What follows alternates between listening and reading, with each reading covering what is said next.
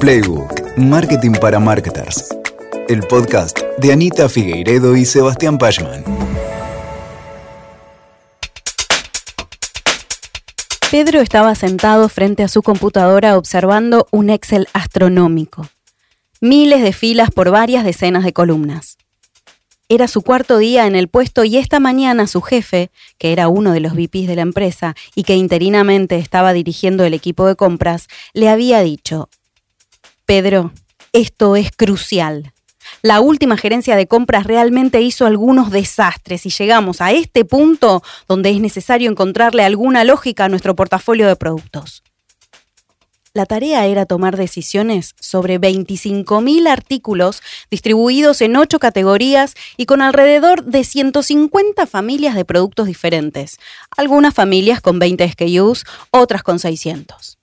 Con tipologías de artículos de las más variadas, las características de los productos en algunos casos llenaban más de 20 columnas de Excel. Pedro tenía responsabilidad sobre 8.000 de los 25.000 y su lista de proveedores eran 40 mucho para aprender en tan poco tiempo. Su cabeza funcionaba a mil kilómetros por hora. Pensaba y pensaba en cómo ordenar para comenzar a comprender qué hacer con cada familia de productos. ¿Tendría que mirar la contribución de cada familia? ¿El volumen de facturación? ¿La rotación? ¿La importancia estratégica? ¿La relevancia del proveedor que quizás proveía más de una familia? ¿La cantidad de clientes que consumían esos productos? En la medida que miraba el Excel, iba descubriendo detalles, como por ejemplo que había productos mal catalogados, con descripciones pobres y con ausencias de información en sus características. Así como también el protocolo de codificación se había mantenido bastante bien en el tiempo, aunque se notaba que en algunos momentos los criterios no habían sido estrictamente los mismos. No había información histórica, ni manuales de ejecución por categoría de producto. La información con la que contaba estaba solo en ese Excel al que habían llamado maestro de productos. En un solo archivo, toda la información crítica. Tenía cinco días para elaborar un informe y presentar una estrategia de adecuación que permitiera comenzar a tener lineamientos para extraer el máximo valor de cada categoría y lógicas que habilitaran un manejo más inteligente del portafolio de productos. El norte era tener un portafolio eficiente, más rentable, con menores niveles de inventario, con una rotación que convirtiera a los productos casi en dinero líquido. ¡Oh! La utopía. Esa semana, Pedro se convirtió en un marketer que comenzaba a descubrir las maravillas de trabajar en la verdadera cocina del negocio. Hola, soy Lula Sarte, marketer, actriz de voz, estudiante de locución, madre de dos y miembro del equipo de Proteína Marketing. ¿Y esto? Es Playbook. El Category Management es un conjunto de procesos, metodologías y herramientas que ayudan a las empresas a entender y mejorar su oferta con el objetivo de dar al cliente lo que busca y de competir con éxito en el mercado. La gestión de categorías comprende el entendimiento del shopper o comprador y o consumidor.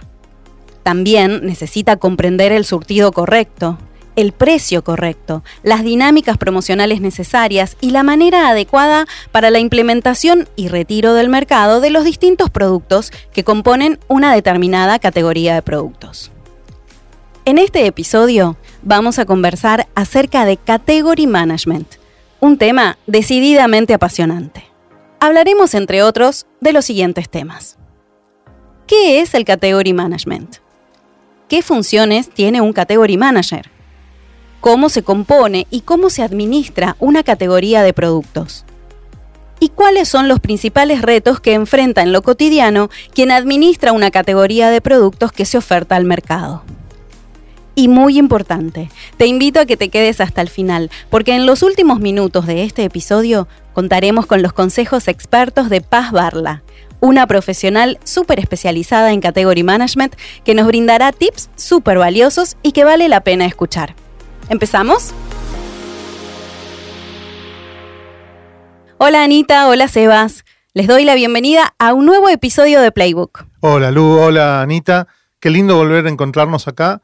Y hola a vos que estás del otro lado. Qué lindo este tema. Eh, este tema que nos convoca hoy me parece súper apasionante y aparte me toca personalmente porque lo llevo en mi corazón desde hace años eh, y formó parte de gran parte de mi vida profesional. Así que nada, me encanta, me encanta Category Management. Hola Lu, hola Sebas. A mí también me lleva para atrás en el tiempo recordar cuando también me tocó tener el trabajo de administrar una categoría de productos por menos tiempo que Sebas, pero durante unos años también. Me encanta el tema y es uno profundo y apasionante realmente, como dijiste. Sí, claro, es un muy lindo tema. Si les parece, vamos ya eh, a conversar sobre el mismo. Dale. dale, dale. Bueno, vamos a empezar como siempre con las definiciones. Así que cuéntenos qué es una categoría de productos. Las categorías de productos son grupos de productos formados por ítems que son complementarios o incluso sustitutos. ¿Para qué? Para satisfacer una necesidad de un consumidor o consumidora. Por ejemplo, en Coto, la categoría de cuidado del cabello se compone por productos como shampoos, acondicionadores, jabones, tratamientos, coloración y, y, otros más, ¿no? Entonces, la categoría de producto es una agrupación de productos que tienen ciertas características en común, las cuales son definidas por el administrador del negocio, ¿no? en este caso por Coto. Es decir, no necesariamente van a coincidir de empresa a empresa estas mismas categorías. Exacto, claro, este esto es muy, muy crucial. Eh, a ver, en las categorías muy simplemente es un grupo particular de productos relacionados, o sea, tienen una relación, que se miran como un conjunto para constituir una determinada oferta al mercado. Y esa relación que tienen la define el Category Manager en base a cosas que son fundamentales del producto. Eh, las categorías nos permiten clasificar los productos de forma que se puedan agrupar y dentro de una categoría los productos en general deben ser similares o deben estar unidos por, por algo. Y esa, esa definición es crucial. Está bien, pero ¿Cuál sería entonces la diferencia entre categoría y familia de productos? Bueno, eh, les digo que hay contradicciones en esto, ¿no? Porque, eh, de nuevo, como dijimos que las categorías no son las mismas en las empresas, tampoco es cierto que todo el mundo le diga familia lo mismo, ¿no? En general, la definición más tradicional es que una familia es una agrupación más general de una categoría. Volviendo al caso de Coto, podemos decir entonces que perfumería es la familia principal de productos y se compone por las categorías de cuidado de cabello, higiene personal, desodorantes, pañales, cuidado personal, cuidado bucal, protección femenina, no sé, cuidado de la piel, farmacia, fragancias, por ejemplo, ¿no? Eso sería una definición posible de familia. Está toda la contraria. Hay gente que tiene... a eso le llama categorías, ¿no? hay, hay empresas que a esa misma definición le ponen el nombre de categorías. Entonces, perfumería sería una categoría y dentro de eso, familias de productos serían lo que yo acabo de decir como categorías. Es decir, ojo con eso, porque eh, no hay una definición. Hay, definiciones más habituales, que es esta que, que yo les estoy dando, pero por ejemplo, en el ejemplo, nuestro personaje tenía categorías y luego familias. Y yo les estoy diciendo que la definición más común es familias y luego categorías. ¿Se entendió? Y eh, la, verdad es que es raro, es confuso, pero es real. Porque es lo que pasa en las empresas. Vos te encontrás eh, con, organizaciones que vienen con una tradición y le llaman categorías a una cosa y familias a otras. Y no, está mal necesariamente. Pero hay que entender que tiene que ver con una anidación de una en la otra. Claro. Como que el criterio es de cada empresa de agrupar. Pero digamos, conceptualmente la categoría sería una agrupación. Exactamente. Y, la familia otra agrupación. Y además, me imagino que hay dentro de esas categorías subcategorías. Exacto. Claro, exactamente. Las subcategorías se pueden considerar como un grupo de productos dentro de una misma categoría y que tienen a su vez algún fin específico. Por ejemplo, en marcas de electrodomésticos, por ejemplo, nombremos a Bosch, ¿sí? como una, de las posibles marcas, podemos diferenciar cuatro categorías de productos diferentes dentro del negocio de pequeños electrodomésticos. Ellos definen preparación de alimentos, planchado, aspiración y cuidado personal. Dentro de cada una de estas cuatro categorías también encontramos diferentes grupos de productos o subcategorías. Entonces de repente vamos a encontrar batidoras de mano, licuadoras, batidoras de vaso, tostadores, exprimidores, picadoras, todo eso en preparación de alimentos, ¿no? También están las, digamos, las cafeteras y todas son subcategorías de preparación de alimentos. Ahora, en la categoría de planchado tenemos planchas de vapor, de inyección o centros de planchado. Y eso funciona como, una, como subcategorías.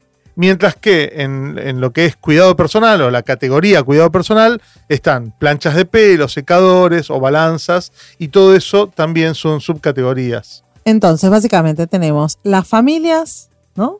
Tenemos las familias, lo más tradicional, ¿no? En este caso, pequeños electrodomésticos. Claro, que puede ser una unidad de negocio. Para muchas empresas no le llama familia, le dice unidad de negocio, ¿sí? El negocio de pequeños electrodomésticos.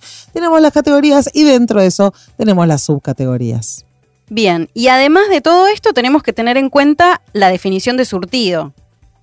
Claro, el surtido van a ser todas las variedades de batidoras de mano que ofrece, por ejemplo, una subcategoría. Es decir, el surtido es la variedad y la cantidad de productos que está siendo ofrecido a ese shopper, a ese comprador, dentro de esa subcategoría o de esa categoría. Es decir, el surtido es el conjunto de referencias de una categoría que elegimos para constituir una oferta atractiva para ese shopper en una tienda o, o dentro de una marca.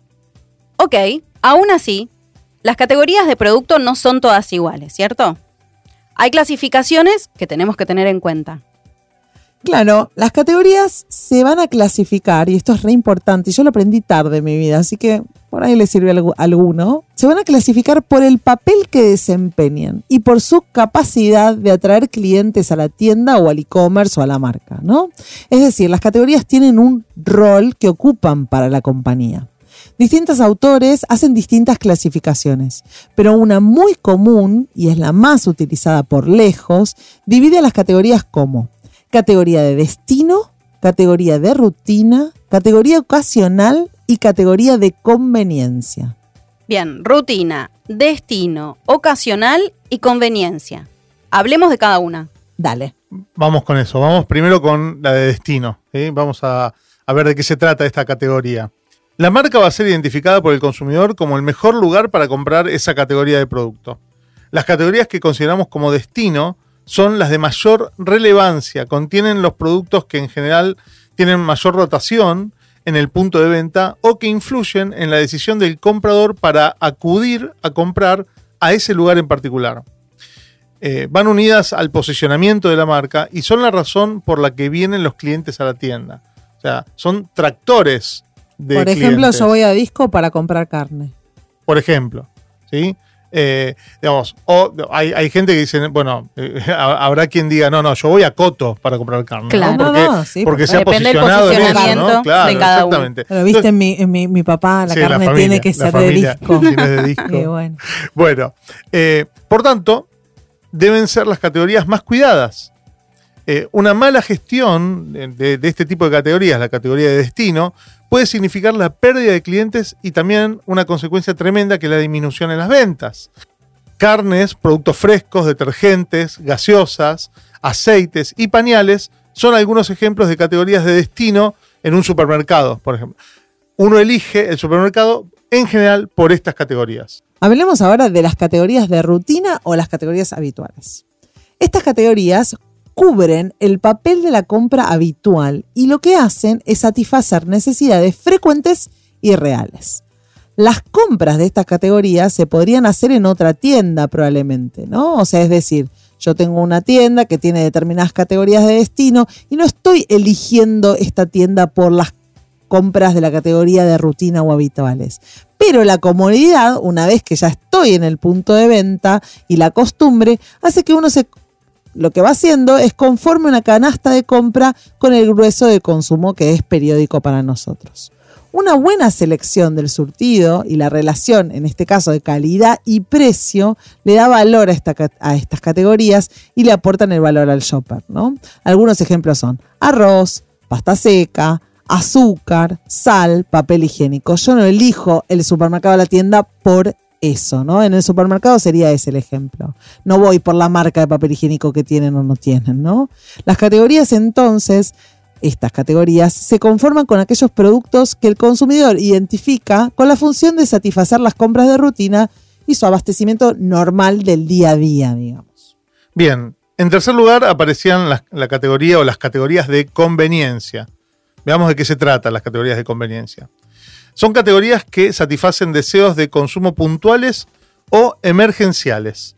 La participación de estas categorías en el surtido refuerzan la imagen de nuestra tienda como una tienda más completa. Ok, me imagino entonces un- que vendan helados, bebidas espirituosas, golosinas o una roticería, la Sí. roticería del súper. Exactamente, así es. Eh, son, son, son categorías que van más allá de la oferta principal y que satisfacen necesidades menos planificadas o eh, necesidades de sustitución, donde el impulso es un motivador súper importante para la compra. En su gran mayoría son de consumo inmediato, donde la estrategia de exhibición es fundamental. Por ejemplo, la heladera de Franui es un, eh, digamos, es Tiene que clave estar al adentro de lo que de es la caja, categoría ¿no? de conveniencia. Y que es conveniencia sí o sí, ¿no? ¿Eh? También es el caso de, por ejemplo, los juguetes, las revistas, las pilas o los artículos de cocina. La presencia de esas categorías eh, refuerzan la imagen de, de, digamos, de, de la marca como un punto de venta donde el comprador puede encontrar todo lo que necesita. Es lo que da la idea de el one stop shop. Yo soy una adicta a comprar categorías de conveniencia, soy realmente la peor. O sea, me acuerdo, dijeron... Sos la mejor. No, será mejor, pero... Para las marcas sos la mejor.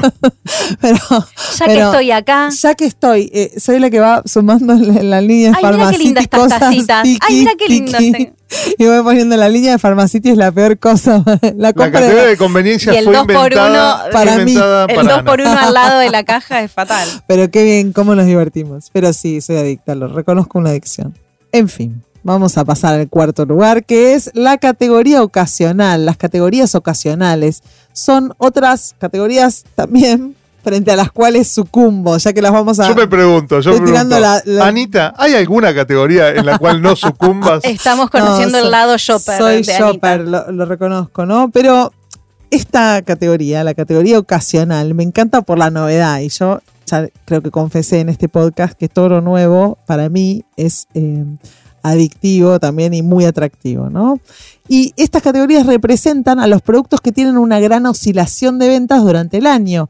Y son las ventas de temporada, ¿no? O de fechas u ocasiones, ¿no? Bueno, ahora estamos justo en, ya Sí. en temporada navideña, así que las góndolas enteras de productos de Navidad o cuando llega Pascuas. ¿no? Los huevos de Pascua por todos lados. Exacto, por ejemplo, el panetone, ¿no? O sea, aparece Amo el chango. esta época, ¿no? amo esta, esa categoría. Sí, categoría que ama. Son categorías que realmente tienen poca presencia durante gran parte del año, pero toman muchísima relevancia en momentos muy específicos o en fechas especiales. Y no son compradas de manera premeditada. Estas categorías aportan el valor competitivo a la compañía. Si vos no tenés huevos de Pascua, no vayas el supermercado. A veces entras, huevo de Pascua y te fuiste, no hiciste la compra del supermercado, ¿no? Y genera muchísima mayor facturación. Pueden ser del tipo estacional, como en verano o Navidad, eh, o como que son los ejemplos que vos diste, o también coyuntur- coyunturales como la pandemia y todo lo que era barbijos y qué sé yo, que se desata con el COVID, con una situación. Los turrones en diciembre, los protectores solares en verano, los chocolates en San Valentín. Esos son claros ejemplos de esta categoría. Algo muy importante. La categoría ocasional toma a su vez uno de los otros tres roles para esta tienda o para esta marca.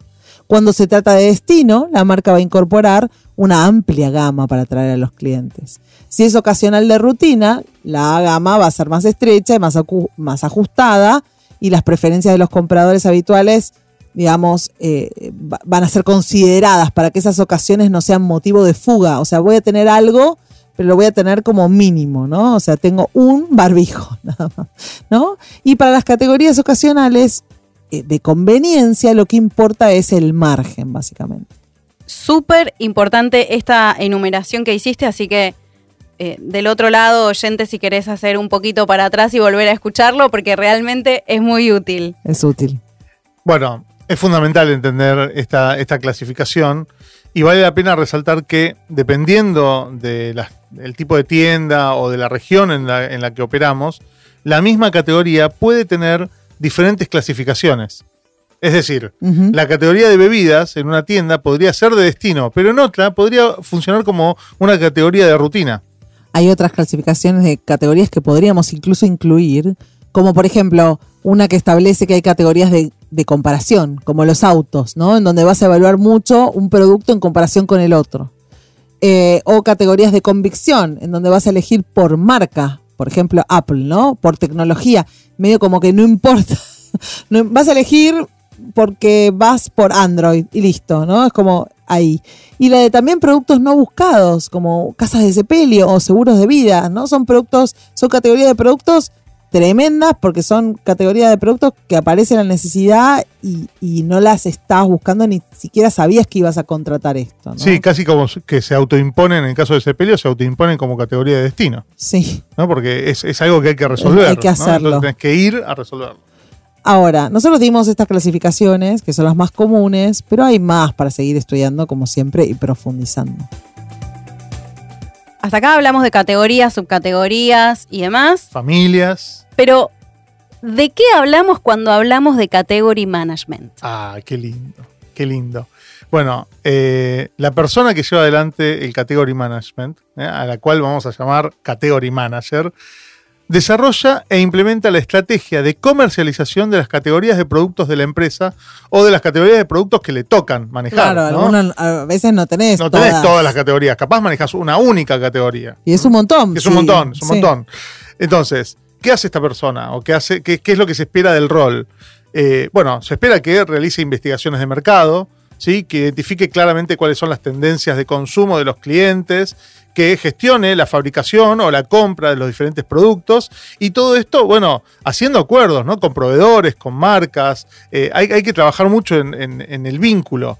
Eh, para todo esto, eh, hay que hacer uso de un montón de habilidades, ¿no? Por ejemplo, esta persona, este rol requiere que seas analítico o analítica, o sea, que tengas capacidad de análisis, que tengas capacidad de negociación, que puedas llevar adelante una negociación, que tengas un pensamiento estratégico, o sea, no te podés quedar en el corto plazo, nada más tenés que Mm. tener una mirada mucho más extendida e incluso, incluso in- involucrada con la estrategia de la compañía.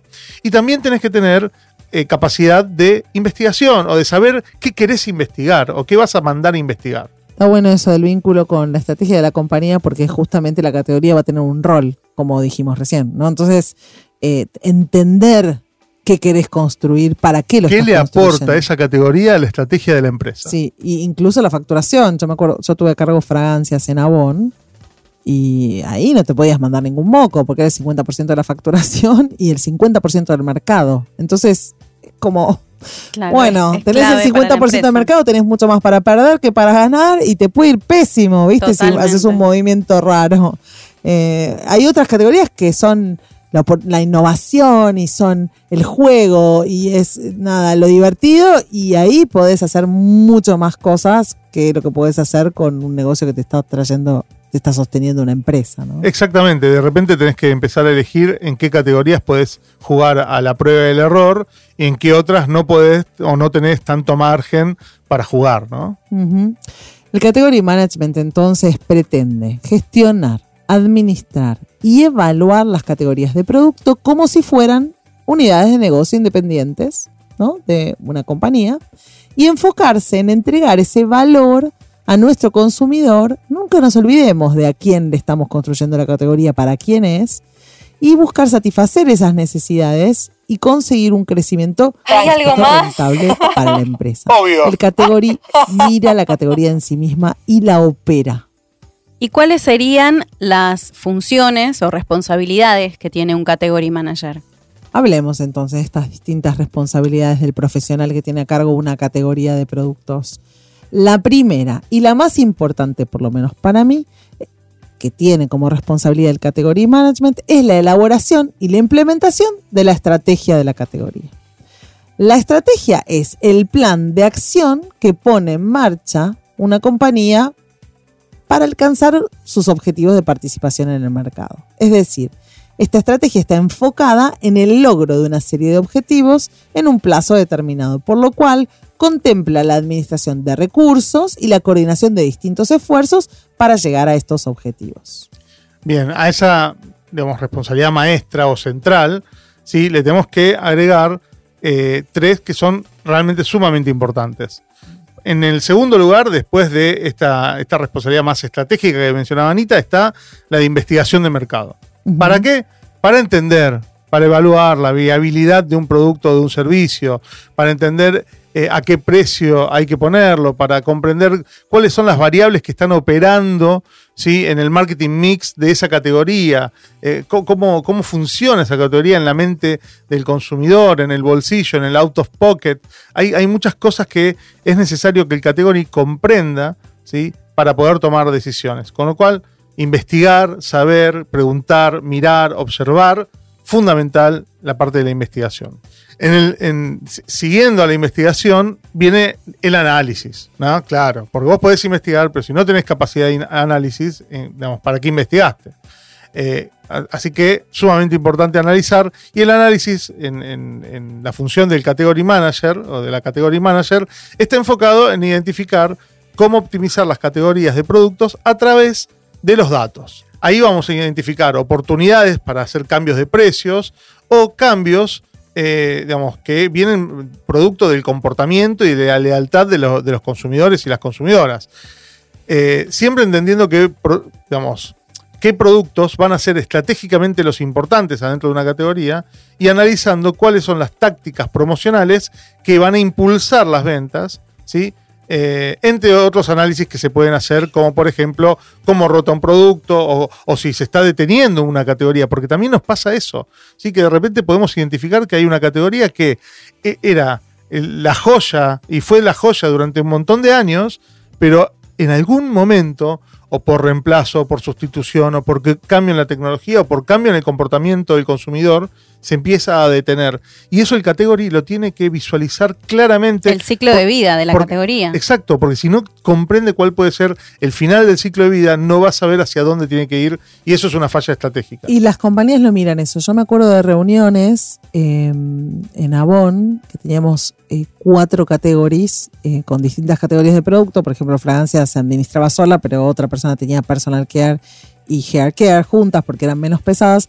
Y me acuerdo de pelearnos porque eh, cerrando un pronóstico de venta o incluso analizando una venta que ya había sido hecha, una categoría que no tenía que ser tan central había tomado demasiado eh, protagonismo. Y eso, para el corto plazo, te trajo la misma facturación, tal vez, ojalá, pero para el largo era pésimo por X, Y, Z, Sí, sí, porque no queríamos. Sí, o, o- perdías, o perdías participación de mercado de las otras. Exacto, Y no querías, ¿no? Eh, Entonces, a ver, el category manager en la, ca- en la capacidad de análisis es una persona que está en constante contacto con números, con proyecciones, con, con, con métricas, con márgenes. Está, está mirando mucho el número y mucho los datos.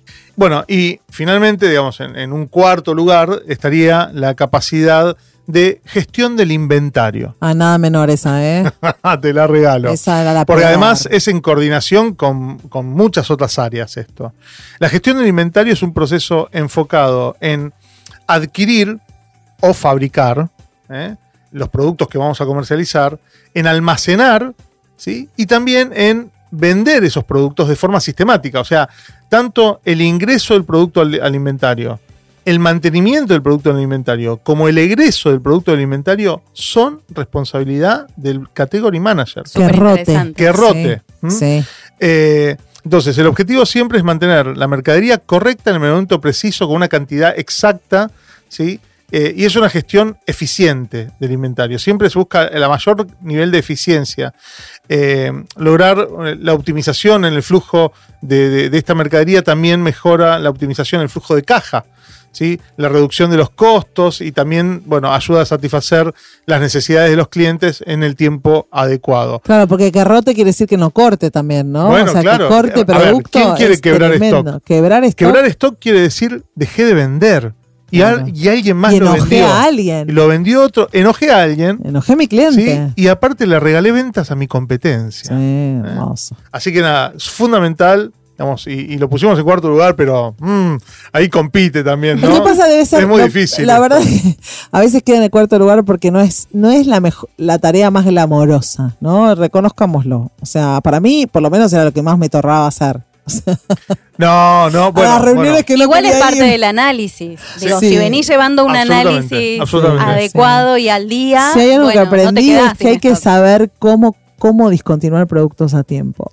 Claro. Bueno, No, debe a- ser un arte ese también. Sí, y además este, esta, esta gestión te acerca muchísimo a los equipos de logística, de producción, De almacén, de, de- de supply chain, de, eh, de finanzas. De ¿no? finanzas, porque se, es se siente plata, el financiero y dice, escuchame es una cosa, tengo ahí un inventario que tiene tantos días que no rota y ¿qué hacemos con eso? Porque es plata que no está rotando. Bancame, bueno, bancame esta Pascua. Ni te digo si Ya lo vamos un a mover. Estamos sacando Si lo- una promoción genial. Sí, Con porque- marketing. Porque Sebas manejó librería Y con ventas. que no vence.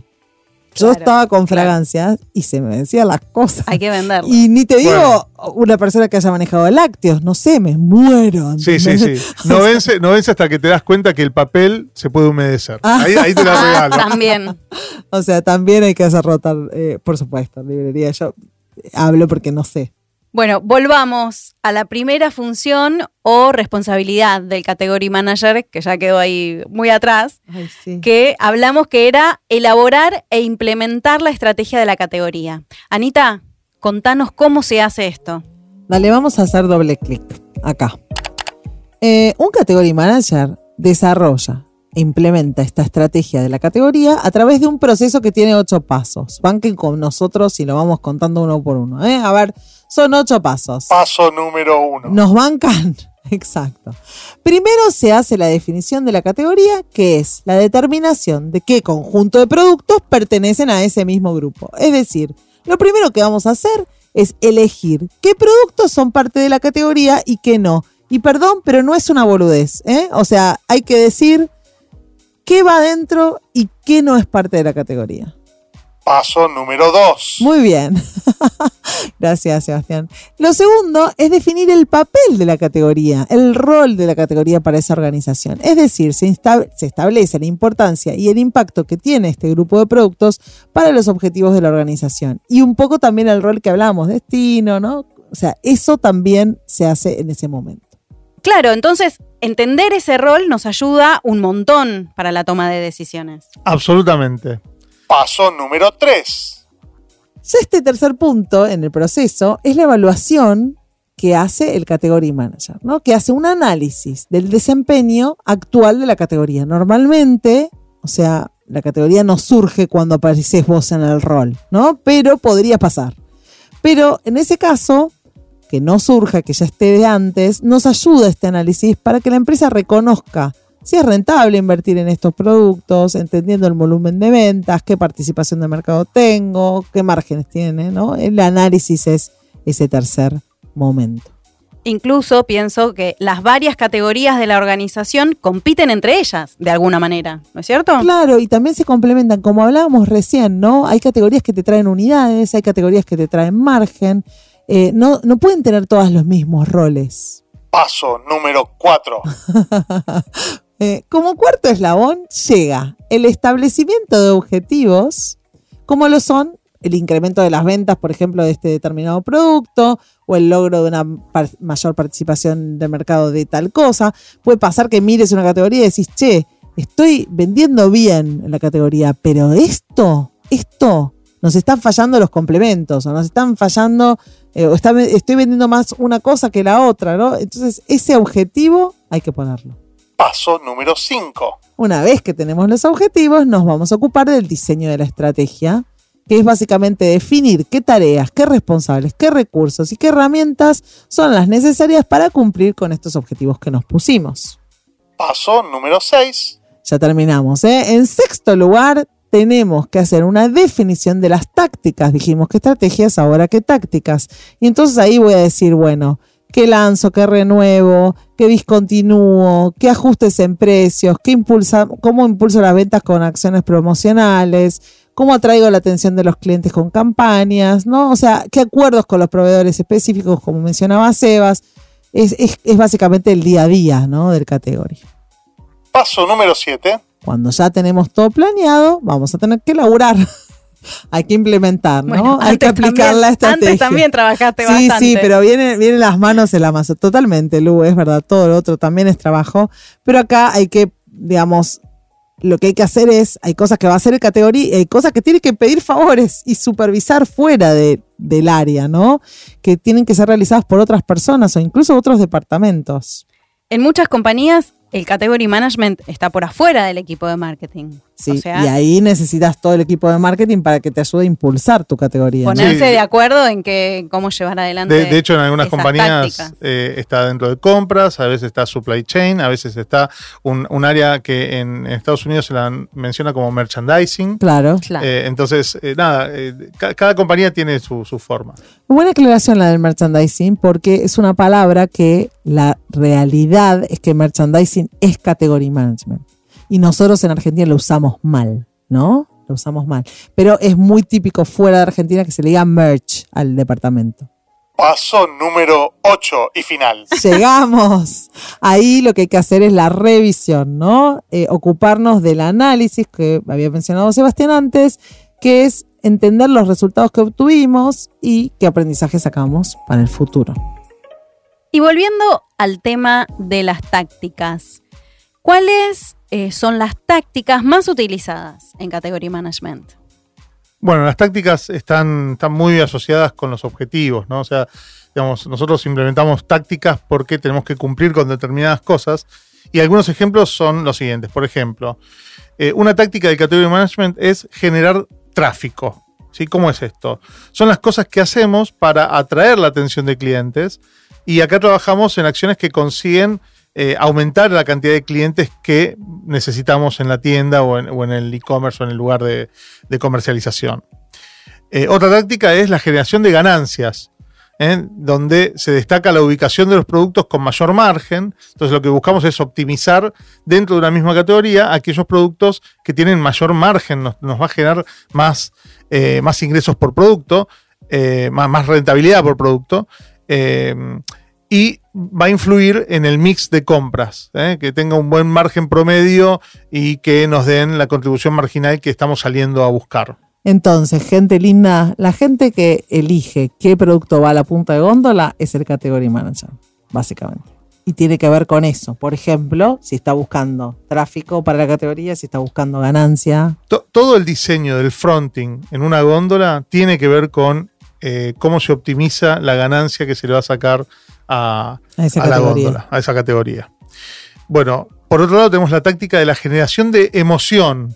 ¿eh? que es usada para generar entusiasmo en los clientes y de esta manera son comercializados productos que en general tienen que ver con la innovación, con la moda, con lo nuevo, y esto nos sirve para traer la novedad a la categoría y volver a tocar la puerta del cliente habitual y decirle, che, ojo, no te, no te estás perdiendo de algo, mirá que sacamos algo nuevo. Muchas veces esto está vinculado con eh, la tecnología, el cambio de tecnología en los productos. ¿no? También la moda es, es fundamental el ejemplo que diste porque, por ejemplo, los colores de la colección nueva, ¿qué es? Es eso, es el mismo producto con otro color para, ya- para poner luz sobre toda la categoría, ¿no? Básicamente tiene que ver con venir a esta categoría que nunca te vas a aburrir.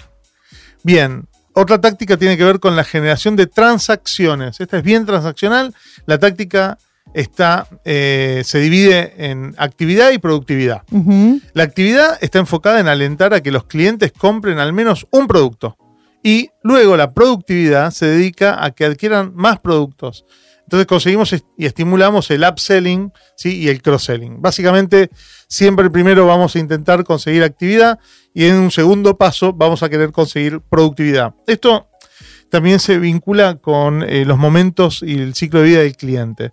Por ejemplo, a un cliente nuevo, en la etapa de cliente nuevo, o lo que vos consideres como cliente nuevo, lo que le tenés que vender son pocos productos. Por lo menos que te conozca, que tenga la experiencia. Idealmente tu mejor producto. Tu mejor producto. El que Y- tiene mejor Que te propuesta haga de quedar valor. bien. Claro, claro, exactamente, claro. que tenga una buena primera Y que experiencia. venga seguido. Exacto. Sí, y que vuelva, y que vuelva por eso mismo. Y cuando vos consideres que ya ese nuevo cliente ya maduró y puede pasar a la siguiente fase, que podemos considerarlo, no sé, cliente regular, por ponerle un nombre, ahí es donde aparece la productividad, ¿eh? la táctica de aumentar la productividad por cliente. Mira, eh, se me acaba de ocurrir un ejemplo. ¿Te acordás cuando hicimos un trabajo con Vanessa, que es una, una empresa de, de- de joyas, eh, de venta directa, y, y hoy ya es de mucho más, pero en, en su momento, en el primer análisis que hicimos con Vane, nos dimos cuenta que eh, ella no tenía productos de recompra. ¿No? Ella vendía joyas. Entonces vos te comprabas un aro y después por ahí no necesitabas. 20 ¿Cuántos aros aros más te compras? Claro. incorporar la categoría de perfumería fue para Vanessa la posibilidad de trabajar habitualidad, recompra, ¿no? Y es- en ese sentido muchas veces los negocios nos enfocamos en vender una cosa que la vendemos bien, pero no nos damos cuenta del esfuerzo enorme de tener que ir siempre a clientes nuevos, por ejemplo. Que es más caro que, desarrollar clientes. Después tenemos una táctica que es la de mejora de imagen, que está enfocada en la mejora de aspectos como la calidad, el precio, la variedad, el servicio o la forma de presentación del producto. La idea acá es influir en la percepción que tienen los clientes sobre esta categoría y, eh, por ejemplo, podemos hablar de los esfuerzos que hacemos de exposición y de visual de una categoría. Y ahí entra claramente una cuestión de, bueno, cómo, cómo se diseña el espacio donde esta categoría es consumida. Hay expertos en las tiendas, en determinadas marcas, que emplean visual merchandising, ¿no? Una persona que se dedica a acomodar los productos. Pero también el propio relanzamiento, por ejemplo, Cachamate, ahora Fede Germino, un ex compañero nuestro de trabajo, relanzó Cachamate, todos los colores, muy importante. El producto es el mismo, el esfuerzo es eh, visual en este caso, ¿no? De llamar la atención. Exactamente. Y finalmente tenemos una táctica que se llama eh, turf defending o turf defending, eh, que consiste en implementar estrategias de precios, publicidad y fidelización que motiven a los clientes a preferir los productos de la marca en lugar de los que ofrece la competencia. Son tácticas defensivas, ¿sí? Eh, donde uno, digamos, dice, bueno, tengo que sostener mi posición en el mercado, tengo que sostener la cantidad de clientes que tengo, no puedo dejarlos escapar. Vos tenías una, ¿no? De que habías definido una vez un precio de una resma de papel, eh, una, un porcentaje abajo del líder. ¿Cómo había sido eso? Bueno, lo eh, me lo acuerdo mal. bueno, te- tenía que ver en realidad... Momento anécdota. te- tenía que ver con, con no dejar escapar a determinados clientes que, te- que eran los grandes clientes, las grandes corporaciones. Y en, ese, en ese caso habíamos hecho un acuerdo muy particular con nuestro proveedor, que era fabricante, eh, para que admitiera que ese, ese producto en particular pudiera tener un precio determinado para poder sostener a, los, a estos clientes que además impactaban en, eh, en otros 8.000 artículos. O sea, claro, si no digamos, te compraban ese, no venía. Bueno, eh, porque, si no porque compra- Resmas era una categoría de destino. Exactamente, Resmas era una categoría de destino, entonces era muy observado el número porque además era de alto volumen, entonces eh, en, en la línea de facturación resaltaba y había que hacer algo especial. Y esto fue todo un, Y un trabajo compras muy 3M. fuerte. Sí. Con la misma plata, compras 3M y no le, no le miras el precio a los post-its de la misma manera. digamos, que- digamos que el margen, el margen en otros productos era más laxo. Más sí. laxo. Sí, no era tan observado. La verdad es que estoy fascinada con la cantidad de cosas que se pueden hacer con la categoría y a la vez me parece muy importante tener en cuenta que para gestionarla hay que tener un equilibrio, hay que mantener un equilibrio, ¿no es cierto? Esto me lleva a la siguiente pregunta. ¿Cómo se conforma esta categoría de productos? Bueno, llegó, el momento de, de hablar de. me puede poner una música de. Este, este- esto es un- va a ser un anuncio. ¿Momento de reflexión? Este es momento de reflexión. Bueno, eh, qué viejo que estoy. Eh, esto es. eh, vamos a hablar Toda de. la gente no entendió Ya- lo que sí, hablamos. ya sé, ya lo sé, ya lo sé y les pido Algunos disculpas. estará Hay sonriendo gente muy joven en la y audiencia. guiñará un ojo. Bien, vamos a hablar de GBB. ¿eh? GBB o Good, Better, Best.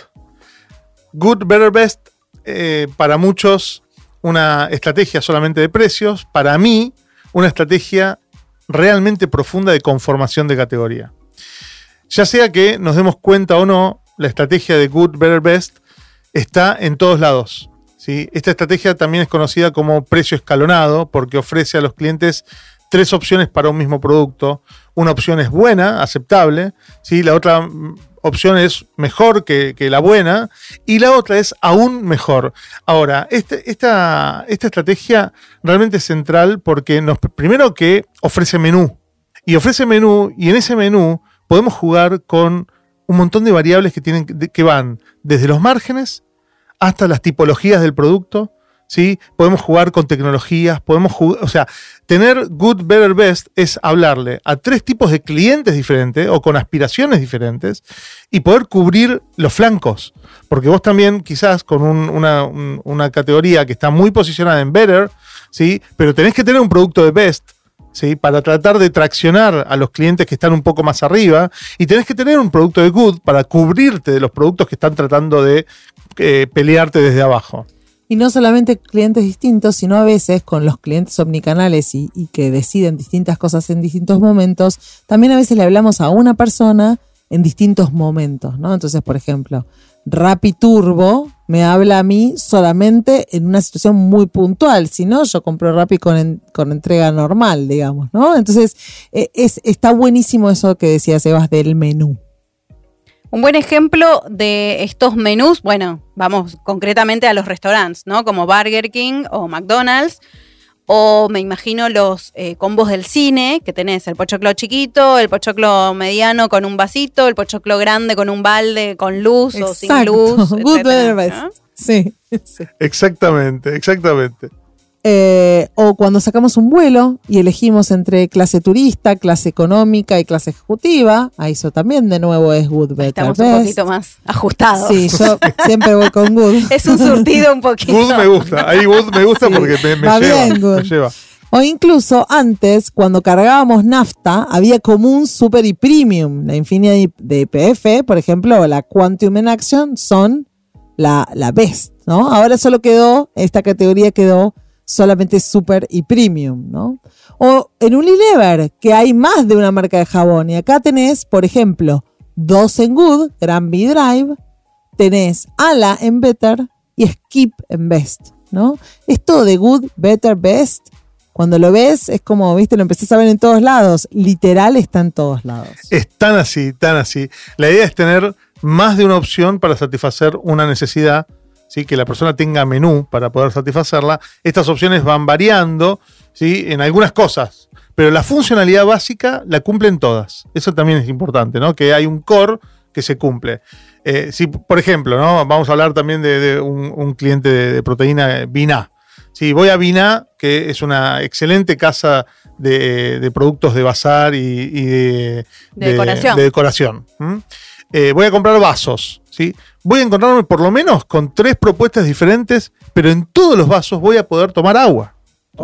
Claro. ¿Eh? No, sí, seguro. Eso se va a trasladar a precios, necesariamente se traslada a precios. En general, el nivel de precios de la opción Good no debe estar más de un 25% por debajo de la opción de precio de Better. Eh, y la opción Best no debe estar más de un 50% por arriba de Better. Entonces, eh, por ejemplo, si tenemos un artículo Better en, en mil pesos, la opción Good debería costar alrededor de 800, ¿sí? 750 como piso. Y la opción Best va a estar alrededor de 1400, 1500, porque, porque está bien, se puede estirar hasta ahí. Debe haber una diferencia importante percibida entre las dos, entre las opciones, ¿sí? entre good y better, que motive al cliente a tener que optar por una de las dos, pero en general va a tener que optar por better, ¿eh? porque lo va a dejar más tranquilo. esa- en mi opción. central, en este caso, por ejemplo, Skip, Ala Drive, o sea, Ala es el que va a dar a aliviar eh, la estrategia de la, de la categoría, ¿no? O sea, es, eh, eso es lo importante, entender que todo se construye respecto de qué opción tengo de better y cómo me voy más abajo y cómo me voy más arriba. Sí, pero la diferencia no puede ser únicamente precio. Sino, por supuesto, también tiene que haber diferencias en los atributos. Claro, en cosas que se no puedan idiota. comunicar, ¿no? Hay que comunicar de manera eficiente esa- esos, esos- esas diferencias. Y los nombres también importan.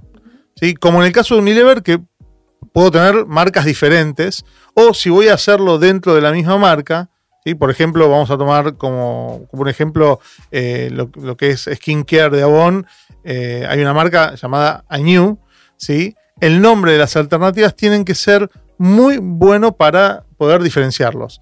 Eh, tenemos como good a el Anew, ¿eh? sin nada más. Anew, Claro, no tiene, no tiene, más nada nada. más. Está pelado. año Exacto, pelado. pelado. Ahora, como Better está a New Clinical, ¿sí? Y como Best es a New Ultimate. Sí, Sí. es un gran nombre. Gran, gran, gran nombre. Ultimate me, me encanta. Sí, muy bien, muy bien. Lo importante es también cómo la innovación y la diferenciación llega, por ejemplo, a la categoría Best y luego baja, ¿no? Y después de un tiempo baja a Better y finalmente baja a Good. O sea, vos nunca podés traer, por ejemplo, volviendo a New, la vitamina C encapsulada no sé qué a Better. No, No entra por Better, no, nunca. Entra Siempre por entra best, por Best. Siempre, aunque siempre vas a vender tres unidades. Exacto. Y la mantenés un tiempito y después decís, oh, bajo a las otras, ¿no? Todo esto que me están contando me hace pensar que administrar una categoría no es nada fácil.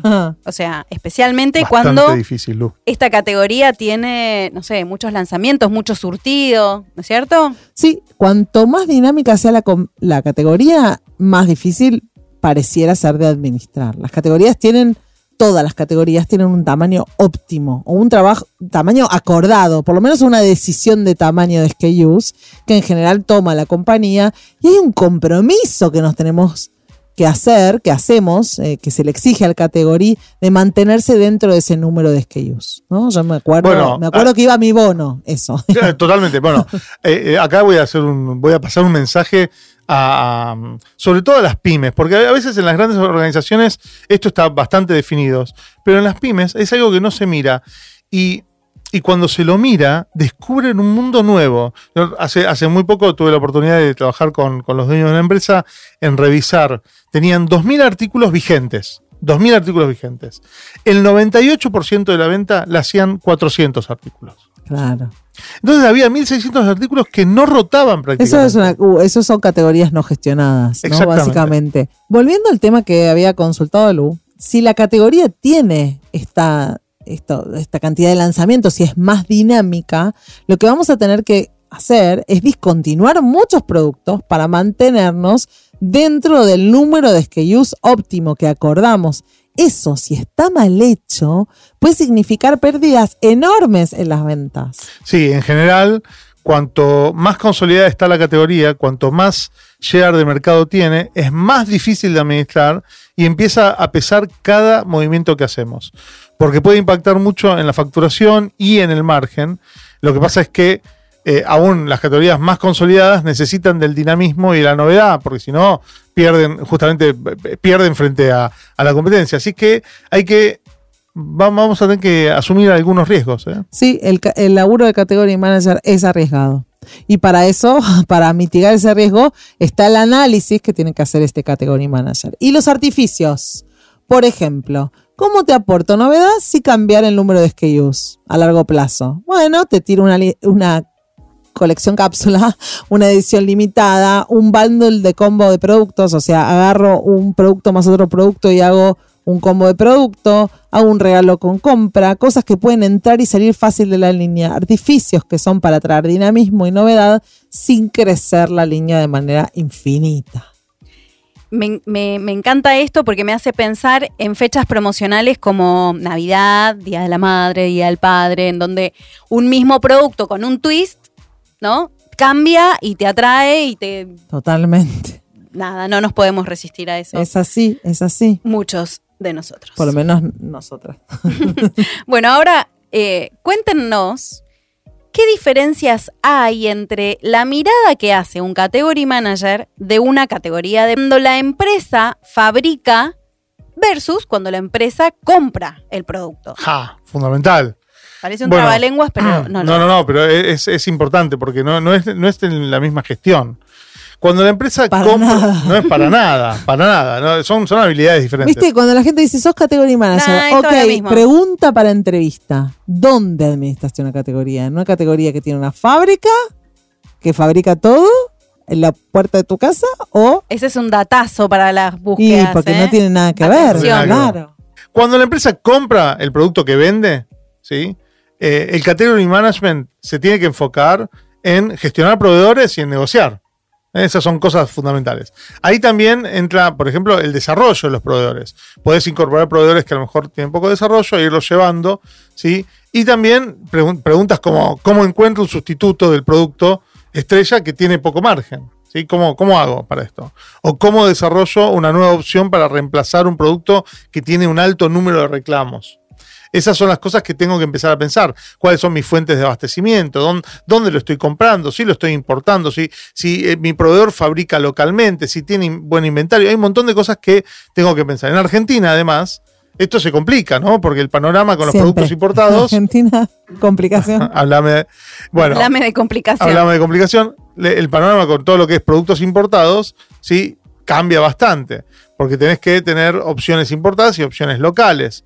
Porque tenés que pensar que es posible que tengas que alternar dentro de una categoría estos productos porque la diferencia de poder importar o no poder importar, o que te lleguen en una fecha determinada o que no te lleguen en esa fecha determinada, O que directamente no te lo permitan. o que no puedas seguir importando, eh, son, son riesgos que uno tiene que ir mitigando. Sí, y mismo si el proveedor no puede importar parte de los insumos que componen ese producto, que vos lo estás comprando y puede ser nacional, pero 100%, eso, eso, bueno, claro. Por eso Incluso la, fabricación nacional. por eso el diálogo, ¿no? Con el proveedor Sí, y- sí, sí, sí, sí. en la, en la gestión de la relación. Por otro lado, cuando hay una categoría que sus productos son fabricados localmente o que la propia empresa en algún otro país los fabrica, ahí los manejos son políticos. Entonces, ¿cómo hago para que prioricen mi categoría? ¿Cómo hago para aportar innovación teniendo en cuenta las posibilidades de fabricación de la compañía? ¿Qué decisiones son necesarias para que yo pueda mejorar el margen, siendo que por ahí el de Brasil quiere ponerle un pituto más a la cosa que vos no podés? Bueno, ¿cómo hago para bajar el tiempo de producción? ¿Qué impacto tienen estas decisiones en mi calidad percibida? ¿Cómo hago para que en el mercado mío, digamos, eh, yo pueda tener un producto ajustado a ese mercado local, ¿no? De hecho, incluso yo cometí varios errores ahí en Category Management. No es mi mejor lugar, ¿no? Lo, lo reconozco. Pero no me olvido más de un monio que cuando trabajaba en Avon le hice poner para destacar una edición limitada un perfume que se llama Faraway, que es muy, muy famoso, muy conocido, tiene un porcentaje enorme del mercado aún hoy.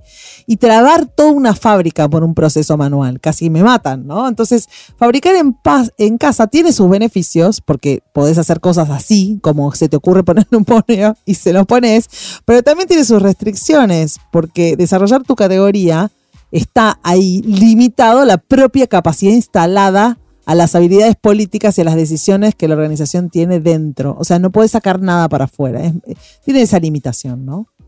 Súper interesante esto que estás planteando. Me pregunto ahora, ¿qué es lo que define cuántas categorías tiene un negocio o, o que puede una tienda ofrecer? ¿Cómo se decide eso?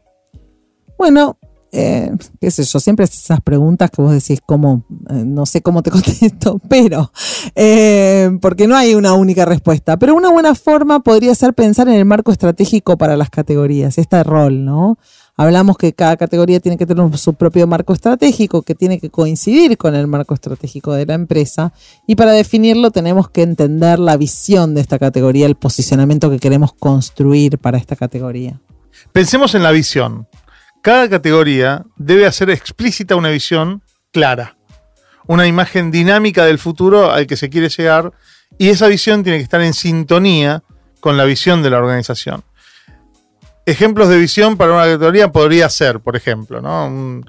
Eh, ser una categoría que consiga gran rotación con buen margen. Eso está bien, pero digamos, eso podría incluir cualquier producto.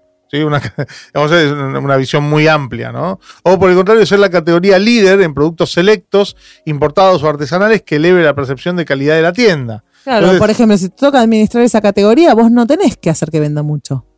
Vos solo que tenés que tener un surtido que eleve una percepción. Estás laburando para, para, para contribuir de otra manera. No Objetivos to- distintos. Claro, las categorías no todas van a contribuir con eh, la facturación total de la empresa de la misma manera, ¿no? Claro, no, y digamos, y si vos sos una marca, sos una marca, una empresa que está caminando hacia un destino muy concreto, de hecho, esta semana justo tuvimos una conversación con una marca que está parada arriba de la sustentabilidad, ¿sí? Eh, y algunos de sus productos tienen características no del todo sustentables, los que están pensando incorporar. Entonces, ahí, eh, digamos, ¿cómo afecta a la marca que vos introduzcas categorías que van a estar chocando en algún punto Con tu posicionamiento, con tu posicionamiento anterior. estratégico. Claro. Sí, está difícil, ¿eh? Bueno, volviendo entonces al posicionamiento. Cómo queremos posicionar la categoría, cómo se posicionan los productos dentro de esa categoría en la mente de nuestro cliente. Justamente lo que decía Sebas, ¿qué asociaciones queremos que nuestro cliente haga cuando observa nuestra categoría? Vayamos ahora a hablar un poco de la gestión del inventario, que habíamos hablado como una de las responsabilidades del Category Manager. Y es una gran tarea que tiene por delante, ¿no? Ya dijimos que Yo ya era reconocí bastante que me tediosa. cuesta. Claro. Esta es una tarea muy fundamental porque el inventario es dinero, mucho más importante cuando los productos tienen vencimiento, como dijimos antes. Exacto, Anita. Eh, es tarea del Category Manager gestionar el inventario de las categorías que están a su cargo. Para eso va a usar ciertas técnicas. ¿sí? Vamos a ver algunas. Muchas veces se usa una fórmula de cantidad económica de pedido que ayuda a identificar la cantidad ideal de productos que deben comprarse para minimizar los costos del inventario. También se usa el punto de recompra, que es una alerta que contempla los tiempos de entrega, el procesamiento de las órdenes y nos indica cuándo debemos volver a pedir para no quedar sin stock. Y hay categorías para las cuales se hace el análisis ABC.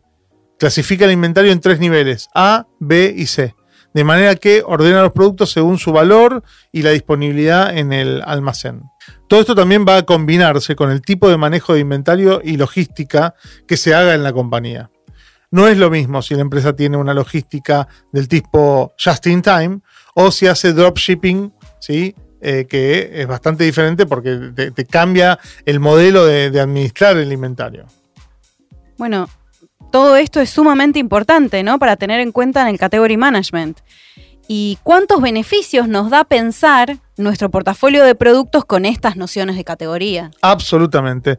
Estos son los principales conceptos, pero es importante saber que hay mucho más para profundizar eh, y que los beneficios son múltiples. Recapitulemos la importancia entonces de lo que hablamos hasta ahora, ¿no? Del category management. El category opera cada categoría como una unidad de negocio independiente. Busca un buen desempeño de esos productos en el punto de venta, en su tienda, en su marca. Luego también alinea las acciones de marketing a buscar un propósito determinado. No es hagamos una promo, no, no, no, ¿para qué? ¿No? ¿Cómo? ¿De qué manera? ¿Qué, qué busco? Luego consigue que cada categoría y luego cada producto tenga un rol para la organización. Cuida la rentabilidad, busca la fidelidad de nuestro shopper y nos ayuda a conquistar clientes nuevos, entre otras cosas. Espectacular. Este tema de hoy, la verdad, sumamente interesante y valioso. Hasta acá hablamos de Category Management de la mano de Anita y Sebas. Pero esto no es todo. Para terminar este episodio sumamos a Paz Barla, directora comercial en Biná. Paz es una ejecutiva senior con 20 años de experiencia liderando unidades de negocio en empresas internacionales del sector retail. A lo largo de su carrera tuvo la responsabilidad de comprar, administrar y comercializar portafolios de productos para las marcas Todomoda, Isadora e Easy. Desde su rol hoy en Biná, implementa soluciones integrales, creativas y rentables que están permitiendo que Biná crezca y se consolide en Argentina. Le pedimos a Paz que nos deje sus consejos más importantes a la hora de administrar y operar categorías de productos. Luego del completísimo abordaje sobre Category Management de Anita y Sebas, yo quiero hablarles sobre cuatro claves de un proceso de Category Management exitoso, que me sirvieron como guía a lo largo de mi carrera profesional y del cual sigo aprendiendo. En primer lugar, la visión de un proceso continuo, donde retailers y proveedores atenderemos un mercado en constante cambio, evolución y desafíos. Nuestra estrategia debe acompañar esos cambios y debe estar alineada a la estrategia global de la marca. De lo contrario, correremos el riesgo de crear una estrategia de category management sólida que no se ajuste a las necesidades comerciales. Vender lo que se compra o comprar lo que se vende es todo un tema. Allí es donde cobra importancia la regla número 2, la colaboración la verdadera colaboración entre retailers y proveedores para poder llevar a cabo una gestión de categorías eficiente y efectiva. Cada categoría se analizará como una unidad de negocios en sí misma y el corazón de esta acción está en la adecuación de la oferta a las necesidades del consumidor. Si defino el rol que jugará una categoría en mi negocio, pero no elijo el proveedor adecuado, no comparto con él la información y lo hago partícipe, cualquier decisión que él tome puede poner en riesgo el negocio en general. Es por ello que los datos precisos y confiables, relevantes y limpios serán la tercera clave. Y esta es la parte que a mí en lo personal más me gusta, que es el análisis de la información. El análisis de la información proporcionará una visibilidad del rendimiento de la estrategia. Responderá a las preguntas más importantes. ¿Estoy usando la estrategia correcta? ¿Puedo mejorar los costos? ¿Existen nuevos factores de mercado que afecten el abastecimiento y que no podamos controlar? Argentina en este aspecto rompe todos los parámetros conocidos. Y esto es lo que llevará nuestra estrategia de category management al siguiente nivel. Y todo comienza por trabajar con datos confiables. En último lugar, y no menos importante, trabajar con metodología y planificar las tareas. Porque el análisis es exhaustivo y puedo analizar infinidad de variables que me serán útiles en distintas etapas del negocio Analizaré la rentabilidad por proveedor y su participación en mi negocio para apalancar mi crecimiento. Atenderé la rentabilidad por producto para racionalizar mi surtido, seleccionando aquellos productos que aportan mayor valor. Miraré la rentabilidad por shopper para mejorar cada punto de venta, el espacio que le asigno a cada categoría en la superficie y su potencial de crecimiento. Y aquí dejo abierto un punto que a mi opinión merece un capítulo aparte. El papel que juega el visual merchandising dentro de mi negocio y en la implementación de mi estrategia de category management. Bueno, estos son algunos puntos que elijo para compartirles. Qué interesantes las palabras de paz y qué alegría enorme poder sumarla a Playbook. Y a vos, que estás del otro lado, esperamos que este tema te haya sido relevante. A este trío le hace muy feliz que nos hayas acompañado hasta acá. Si te gustó Playbook, compartilo con otro u otra colega marketer. Para seguir escuchándonos, suscríbete en Spotify o en Apple Podcast. Así vas a estar al tanto de los próximos episodios. Y por favor, calificanos ahora mismo que nos ayuda un montón.